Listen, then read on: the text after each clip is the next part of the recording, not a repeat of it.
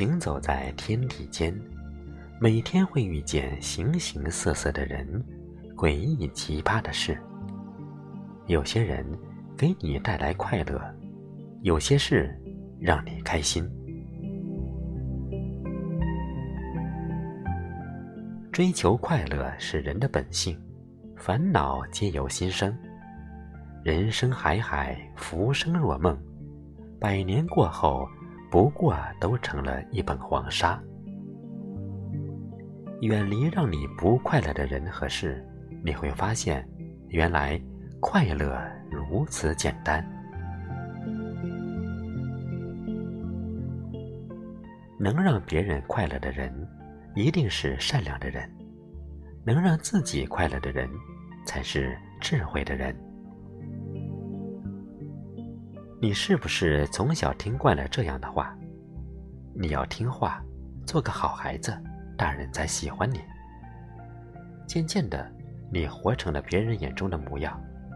想买一件喜欢的衣裳，想想还是算了吧，把钱省下来给弟弟买玩具吧。想考一个心仪的大学，想想还是算了吧，不如早点上班，把钱省下来。给哥哥娶新娘，你不断的取悦别人，独独忘了自己，直到变成了一具空壳，没有自己的思想，只装着别人的眼光。你是不是忘了，来到这个世界上，自己才是人生的主角？如果自己不点亮自己，谁还能把你点亮？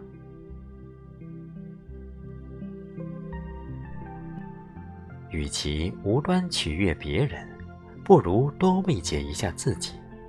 不能用别人的成功来奴役自己。生活是苦的，自己就加点糖。每天早晨对着镜子给自己一个微笑，你会发现生活。原来是那么美好。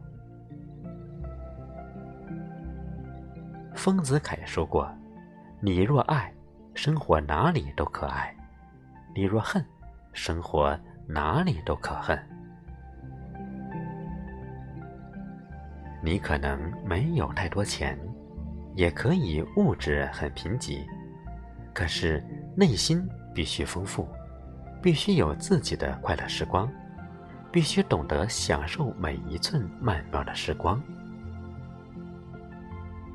从现在开始，在看似寻常的日子里，沉下心来，在柴米油盐、春华秋实中取悦自己。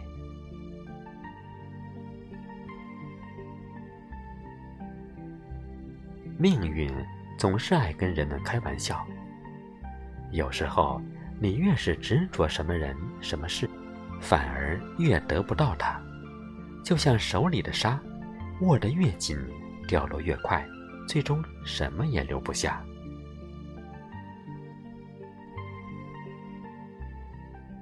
一天，老和尚递给小和尚一个瓷碗，让他去山下取泉水，并告诫他一定要盛满水，不能洒了。小和尚一路战战兢兢，紧盯着那碗水。结果回来后，水只剩下一个碗底。第二天，老和尚又让小和尚去山下取水，这次对他说：“水取多少都无所谓，但你要把沿途的风景说给我听。”小和尚盛上水后，一路欣赏着风景，他听见鸟儿在欢快的歌唱，花儿在热烈的绽放。回到山上。惊奇地发现，碗里的水是满的。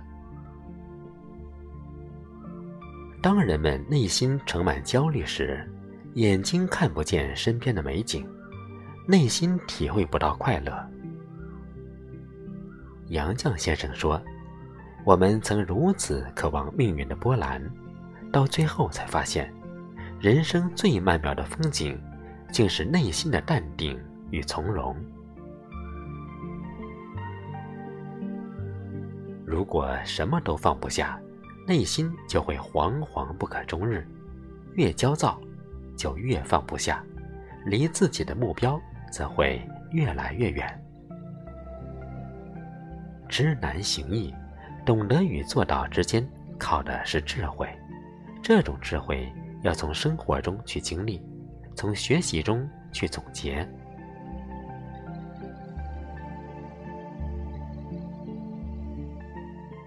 这种读书不是网络上的碎片式读书，而是从头至尾读一本纸质书。天下第一读书人唐诺老师说过：“我不懂为什么人们不买书，因为这是世界上最划得来的东西，只要五十块钱，就可以买到一个了不起的书写者的毕生精华。”樊登也说过：“你身边的人和你处在同一个时代，和你有同样的偏见。只有读书才能跳出这种偏见，才能让你突破自我，因为你是跳出了时代，打破了阶层，和更高层次的人对话。